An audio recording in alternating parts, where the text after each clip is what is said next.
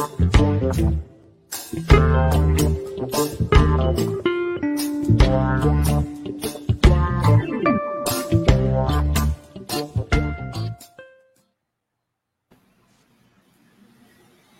dia, doutor Gustavo, tudo bem? Seja bem-vindo. Obrigada por aceitar nosso convite. Bom dia, Tânia. Bom dia a todos os ouvintes. Agradeço pelo convite. Bom, já o senhor é a favor ou contra essa PEC, né, que já dividiu aí até opiniões da própria, da própria esquerda? Queria que você explicasse também para a gente, para os nossos internautas, né, o que, que de fato é essa PEC que ontem foi rejeitada na Câmara? É, bom, é, essa PEC ela pretendia alterar a composição do Conselho Nacional do Ministério Público, que é um conselho que foi criado pela emenda constitucional 45 no ano de 2004, é, na tentativa de ser um órgão que fizesse o controle administrativo dos, das unidades do Ministério Público brasileiro. É, ele é composto atualmente por 14 membros, indicados pelo Ministério Público da União, pelos Ministérios Públicos dos Estados, pela Câmara, pelo Senado, pelo Judiciário, pela OAB. É um, um conselho composto por integrantes indicados por diversas entidades. Essa PEC ela tinha a intenção de aumentar o número de integrantes, aumentar o número de integrantes indicados pelo Congresso Nacional, pela Câmara, pelo Senado. Também trazia uma mudança que seria a indicação do corregedor nacional do Ministério Público, que seria votado, seria aprovado pelo Parlamento, pelo Congresso Nacional, é, numa num número de cinco, com base numa lista de cinco indicados pelo próprio Ministério Público, é, que deveriam, ser pessoas que já foram procuradoras gerais nos, nos estados, né, ou nas, em, em quaisquer das unidades do Ministério Público. Essas eram basicamente as, as mudanças que seriam é, efetivadas. Havia, algum, havia algumas outras, como, por exemplo, a possibilidade do membro do Ministério Público ser responsabilizado em procedimentos administrativos nos quais atuasse, quando atuasse com dolo, fraude, etc. As mudanças seriam basicamente essas. É muito difícil dizer é, que eu era a favor, que eu era contra, por quê? Porque eu penso que a, o debate ele é muito raso, ele é muito simplista, ele é muito simplório. Ele não toca nos pontos que realmente devem ser tocados. Quer dizer, ou a pessoa é a favor, e assim ela é taxada por muitos de que ela é a favor da corrupção, ela é a favor de corruptos, ela é contra o fato do Ministério Público poder atuar contra eventuais desvios de agentes públicos, de integrantes do poder econômico, ou ela é contra, e aí, e aí ela é, uh, por exemplo, uh, é, ou perdão, ou ela é, ela é contra e a favor do lavajatismo, por exemplo, né? É, e, eu, eu, penso que não é bem por aí. A discussão ela deve, ela deve ser mais aprofundada, e aí talvez como essa alteração do texto original que foi proposto, houve ali um acordo, segundo disse o presidente da Câmara, houve a mudança do texto para que pudesse ser aprovado, e aí isso tudo foi feito de uma forma muito apressada, impedindo que se aprofundasse o debate, o próprio conhecimento do que estava sendo votado. Né? Então não se trata disso, ou as próprias associações de membros do Ministério Público reduzem a, a profundidade, a importância do debate, né? ao se limitar a dizer, olha, estão querendo se vingar do Ministério Público, porque o Ministério Público é, tem tido uma atuação exemplar no combate à corrupção, não é verdade. Isso não é verdade.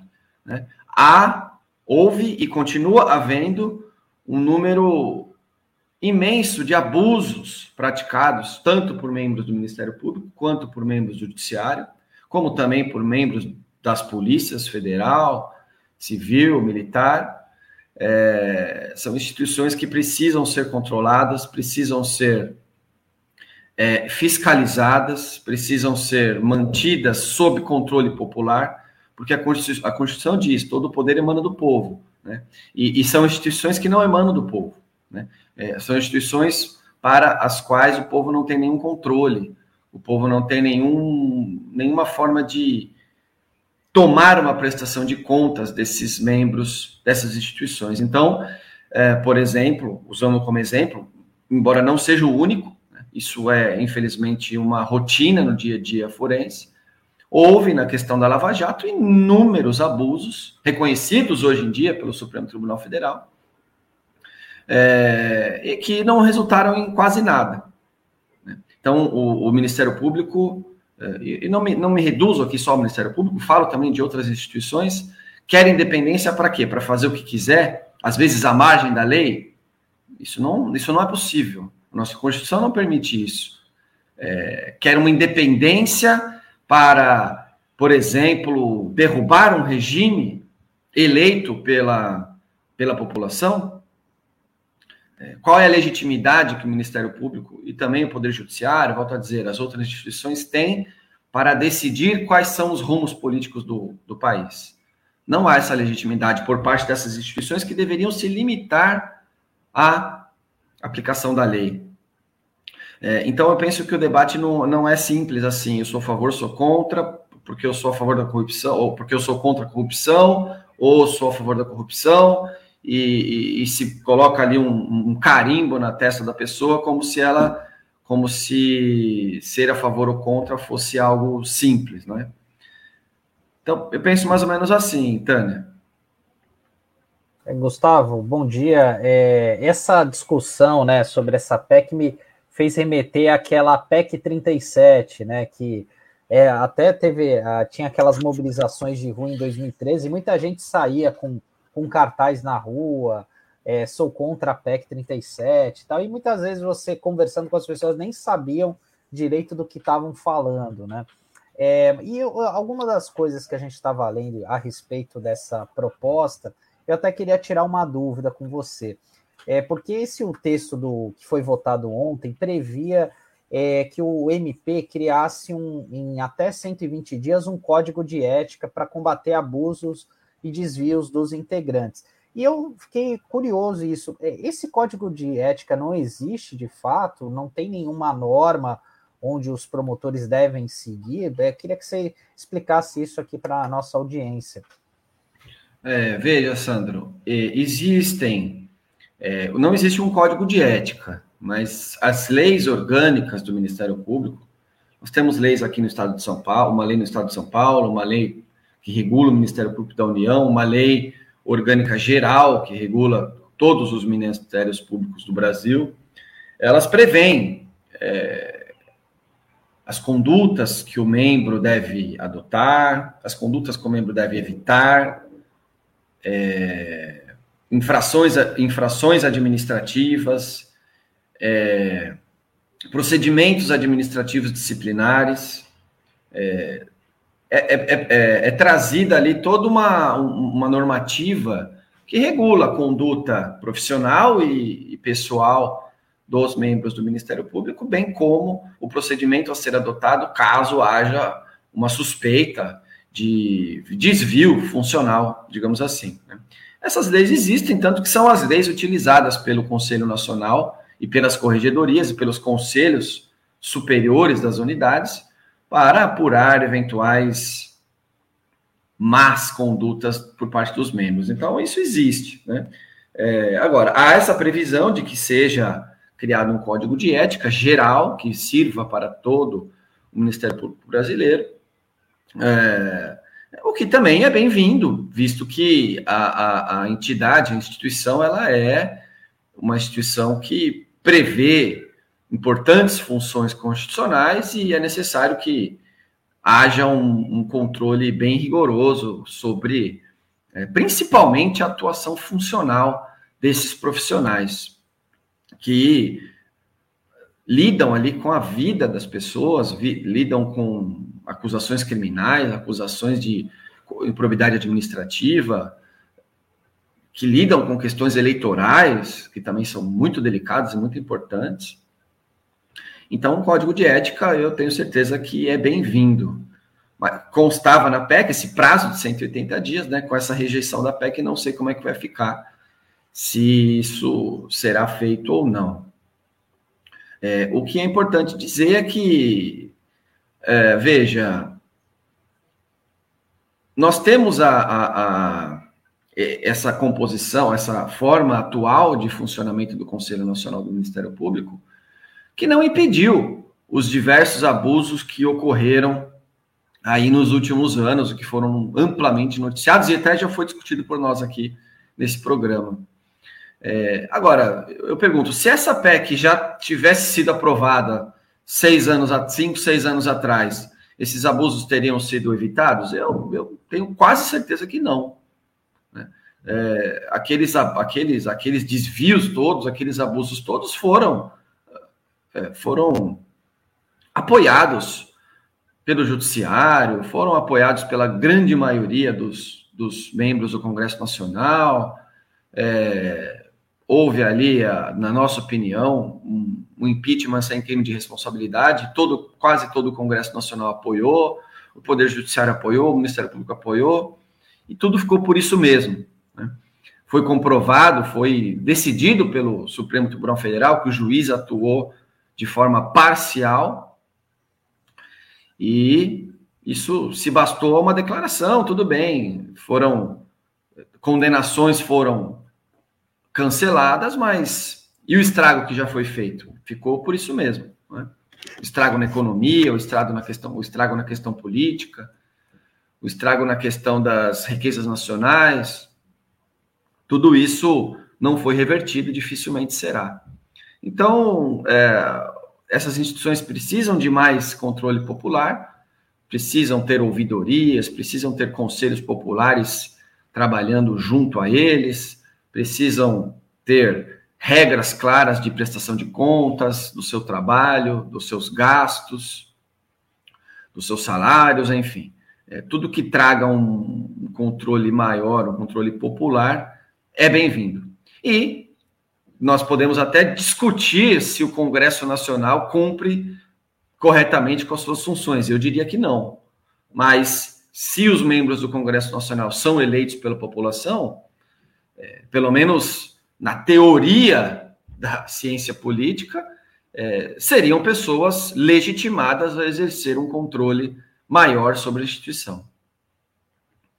É, Gustavo, então você acha que assim que falando dessa PEC que o Arthur Lira, o Arthur Lira não desistiu, né? O presidente da Câmara dos Deputados ela abriria espaço para anular aí os atos do, do, do Ministério Público e, e, aumentaria a influência política? Olha, veja só, eu, eu penso que a influência política ela não, ela não decorre dessas, dessas regras formais. Né? Nós tivemos, um, tivemos alguns casos de colegas que foram punidos pelo Conselho Nacional do Ministério Público por simplesmente estar exercendo a sua função instauraram lá um inquérito civil contra determinadas pessoas poderosas, é, inquéritos civis que eram tinham, tinham um tema do direito ambiental é, e outros temas de, que, que, não eram relacionados à corrupção, essa coisa toda. É, só que a pessoa investigada e posteriormente processada era uma pessoa muito influente, e essa pessoa ela conseguiu, ao que consta, uh, influenciar ali conselheiros do Conselho Nacional do Ministério Público para que esse promotor fosse punido. Né? Então, ele foi punido por exercer a sua função. Né? Então, assim, esse medo que o pessoal tem de haver uma retaliação pela atuação normal, digamos assim, do membro do Ministério Público, isso já acontece, isso já é possível de acontecer no modelo atual. Né? É, isso aumentaria com a com a escolha do corregedor pela, pelo Congresso Nacional? Eu não sei dizer, né? Não, temos aí um, uma, forma, um, uma forma de descobrir como seria o futuro. É, agora, isso já acontece, isso já é possível que seja feito. Isso sim é, é não é aconselhável, isso não é algo que é, é, é nós gostaríamos que, que acontecesse, que o promotor, o promotor ou procurador fosse é, perseguido pela sua atuação profissional, que pode, pode conter erros, pode conter equívocos, mas existe um sistema recursal, existe o Poder Judiciário para fazer o controle, existe toda uma sistemática legal que é, permite que o cidadão questione decisões do, do, do membro da instituição. É, então, é, é, é, é uma linha muito tênue. Como, como manter, como conseguir equalizar essas duas questões que são importantes. Uma, a independência do, da instituição, independência no sentido de ter tranquilidade para trabalhar, para fazer suas investigações, fazer o seu. É, presidir os seus procedimentos administrativos, ajuizar as ações necessárias para uh, garantir o cumprimento da ordem jurídica, e, por outro lado, uma instituição que presta conta do seu trabalho, uma instituição que, que respeita a Constituição, que de fato cumpre o seu trabalho e não atua de forma a abusar do seu poder, abusar de suas prerrogativas e agir à margem do ordenamento jurídico. Como conciliar essas duas necessidades? Esse é o grande desafio.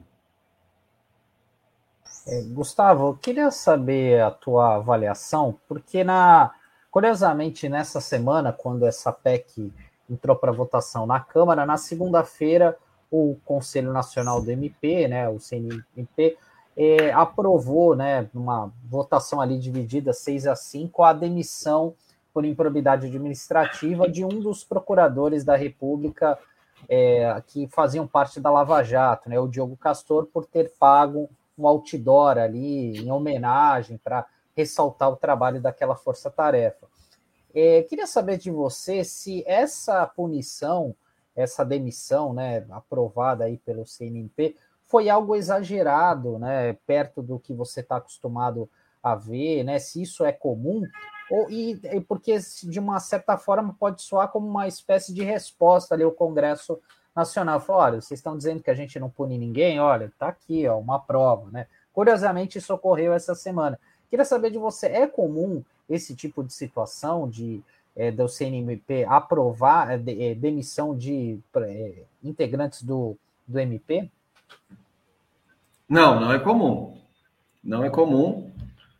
Já aconteceu, temos conhecimento de casos em que houve a aprovação da demissão e até mesmo o ajuizamento de ação judicial para a perda do cargo, mas não é comum, nós não, não ouvimos falar disso é, habitualmente. É, eu, eu, sou, eu sou contra todo tipo de punitivismo, viu, Sandro? Eu penso que, claro, muitas vezes ela, a punição é necessária, mas essa punição para dar o exemplo, para mostrar que nós funcionamos, que nós que aqui a lei se cumpre, como era a própria Lava Jato, como a própria Lava Jato fazia. Aqui a gente busca punição, a gente pune todo mundo, ninguém passe ileso. É, é, né? é a Lava Jato, alguns dos integrantes da Lava Jato provando o seu próprio veneno. Mas eu não conheço o processo, não conheço nem muito bem a acusação contra o, o, o procurador. É, eu conheço pelo que eu li na, na imprensa. Teria pago um outdoor, usado uma terceira pessoa para contratar o serviço. Isso, uma demissão, se for, se, se, se só esse for o fato, se não houver nada mais no, nos autos do processo, nenhuma outra prova de nenhuma outra conduta, me parece algo exager, um pouco exagerado, me parece desproporcional. Agora, volto a dizer, não conheço o processo, eu não posso dizer se realmente é ou não é. Não consigo nem dar minha opinião de forma adequada sem conhecer a, a real acusação e as provas que constam dos autos. Se há algum outro crime, alguma conduta que pode ser considerada criminosa, enfim. É, mas, volto a dizer, eu sou contra todo tipo de punitivismo, porque todo punitivismo ele é irracional, ele, ele usa casos pontuais para demonstrar algo que não, que como você mesmo falou, não, não acontecem na maioria dos casos. Então, enfim, pode ser uma resposta a essa votação, embora também não tenhamos uma comprovação disso, a não ser a coincidência de, de terem acontecido na mesma semana, não é? é? Isso tudo mostra que as regras legais, processuais, elas devem ser buscadas, o aprimoramento dessas regras deve ser buscado, é, mas quem, quem maneja essas regras, esses regulamentos, são seres humanos, e os seres humanos geralmente tendem a a manipular, digamos assim, a, a vontade da lei e fazer valer a sua vontade, né? Infelizmente. É, o que chamou a atenção nesse caso também foi direto, ir direto para a demissão, sendo que tem a opção da, da, da suspensão primeiro, sim, não é isso? Sim. É assim que acontece, Gustavo? Sim, sim, existe todo um escalonamento de, de punições. Eu não sei se a pessoa era primária, nunca tinha sido punida nenhuma outra vez, se não foi punida nenhuma outra vez, é, me parece mais estranho ainda. É, enfim, né, se, se foi a, a primeira infração que a pessoa cometeu, mas o conselho entendeu que realmente é algo muito grave, né, poderia sim lançar mão de uma suspensão. Enfim, é difícil saber, né? É, Gustavo, é, a gente está chegando já no finalzinho da nossa, da nossa entrevista, mas eu tenho que aproveitar a oportunidade, já que ontem foi lido lá o. Queria só dar sua avaliação, já que você é uma pessoa da justiça, né, do judiciário. Então, a sua avaliação em, é, em relação ao relatório da, da CPI, né? Você já tem aí uma, uma análise? É, então, parece que tem 1.200 páginas, né? Essa, eu, eu não consegui ler. Eu não, ontem eu eu ouvi alguma acho que coisa. Ninguém conseguiu ler. É, ninguém, ninguém. Eu acho que nem o próprio relator conseguiu ler ainda. Exatamente, nem o próprio Renan, eu acredito que não tenha lido, né? Mas é, assim, ah, o que foi divulgado, o que, que você, como é que você avalia? Bom, é, eu avalio que a, a, a, a, comissão parlamentar de inquérito ela é uma comissão formada para apurar fatos determinados e coletar provas, propor indiciamentos, propor medidas administrativas, judiciais para eventualmente apurar responsabilidades. É, agora, vai caber ao Ministério Público, às polícias federal, civil, para as quais o relatório for encaminhado, é, é, fazerem eventuais novas investigações, novas perícias, novas é, diligências, é, a fim de verificar se há uma medida judicial a ser tomada pelo Ministério Público ou por outros órgãos é, legitimados para isso, para que o Poder Judiciário possa com base em provas, provas depois colhidas também sob o crivo do contraditório no processo judicial, é, determinar aí as, as responsabilizações, as providências que devem ser adotadas para, digamos assim, é, cumprir o ordenamento jurídico, a Constituição e as leis. Tá Gustavo, eu tinha até uma última pergunta só. queria que você falasse um pouco é, do Transforma MP, que é um coletivo que você faz parte, né? E um assunto que até vocês soltaram uma nota ontem, eu acho que é legal você comentar sobre isso, é sobre essas polêmicas que sempre que agora o judiciário está envolvido, é por conta do furto, né? De é que muitas vezes as pessoas acabam furtando alimentos no supermercado para poder sobreviver diante da desigualdade que a gente está. E a gente sabe que tem um, uma parte da sociedade que tem uma lógica muito punitivista, outros não. Eu queria que você falasse um pouco desse tema, né? Porque isso certamente deve estar suscitando debate no judiciário, né? Enfim, queria que você falasse um pouco sobre isso e sobre o Transforma MP, para fechar aqui. Tá. Bom, muito rapidamente, o Transforma foi fundado no ano de 2016, em todo aquele contexto de golpe de Estado, impeachment, é, é, é, surgimento da Lava Jato, processos judiciais midiáticos espetaculares, prisão de pessoas sem processo, de forma arbitrária, é, enfim, é, toda aquela, aquela, aquele turbilhão de fatos que aconteceram naquela época e que tiveram uma participação muito importante do Ministério Público. É, membros do Ministério Público do Brasil inteiro se uniram, criaram o coletivo Transforma MP, como forma de fazer um contraponto àquilo tudo, né?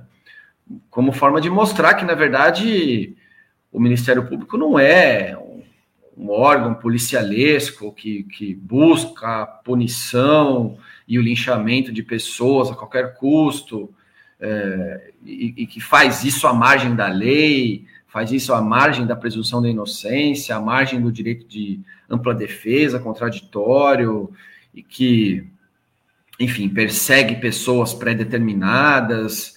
O Ministério Público não é, nada, não é absolutamente nada disso. O Ministério Público é um órgão que deve atuar de forma serena, de forma discreta, de forma ponderada, de forma a respeitar os direitos de quem está sendo processado.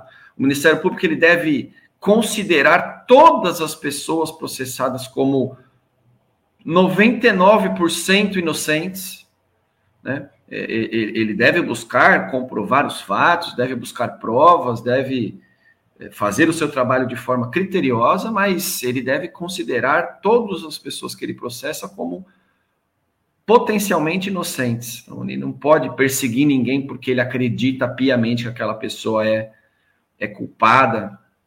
Então, é, essa foi a intenção da nossa, da nossa, da nossa união, né?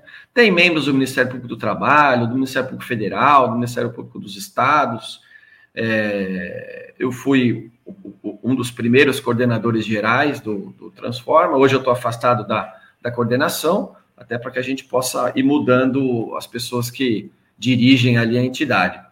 É, e temos procurado nos manifestar aí sobre as questões importantes da, da, da do, do, do, do, mundo jurídico, digamos assim, né? e político também. É, não chegamos num consenso até agora a respeito dessa PEC, que realmente é muito difícil, né? É, até por essa pressa toda com a qual ela foi é, discutida e votada. E você falou, Sandro, da questão do furto, não é isso? Do furto, é. Bom, a questão do furto é, é, é muito, é, assim, é, deveria ser simples, né? Nós temos aí um, um país em que temos talvez milhões de pessoas já morando nas ruas, temos mais outras tantas milhões de pessoas vivendo na pobreza extrema, vivendo na miséria, vivendo sem emprego, sem renda, sem dinheiro para nada, né? É... Então, é, é, é, de se esperar que as pessoas busquem formas, é, digamos assim, alternativas de sobrevivência, né? É, e a pessoa que furta comida, furta bens de primeiríssima necessidade, ela não pode de maneira nenhuma ser considerada uma criminosa. Isso não é crime, isso é um fato atípico que nós chamamos no, no, no, no direito penal. Ou seja, é um fato que não, não se subsume ao tipo penal, não se subsume à regra. Artigo 155, furtar coisa alheia para si ou para outrem.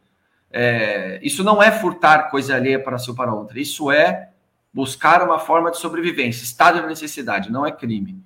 É, então, o judiciário tem que, ter, tem, que, tem que ser sensível a isso, tem que entender a situação da população brasileira, não pode ser um, um órgão, um poder que esteja dentro do seu castelo e não sabe o que está acontecendo na esquina, é, porque ele sai ali do fórum, pega o seu carro e vai para sua casa e já dá de cara com, com dezenas de, de crianças e de pessoas ali absolutamente miseráveis, é, pedindo, esmolando aí alguns centavos no farol e ela não entender que aquilo ali é uma necessidade do ser humano. Muito bem, Gustavo. Muito obrigada aí pela sua participação aqui com a gente no Manhã RBA Litoral. Com certeza você vai estar de volta aí. E muito obrigada aí pela sua participação. Eu que agradeço, Tânia, Sandro, pela, pela boa vontade, pela é, e por sempre lembrar da gente aí. A gente está à disposição para quando vocês precisarem. Muito bom tchau. dia, bom trabalho. Obrigada. Tchau, tchau. Ótimo, Gustavo. Tchau. Até uma próxima. Até, Até mais.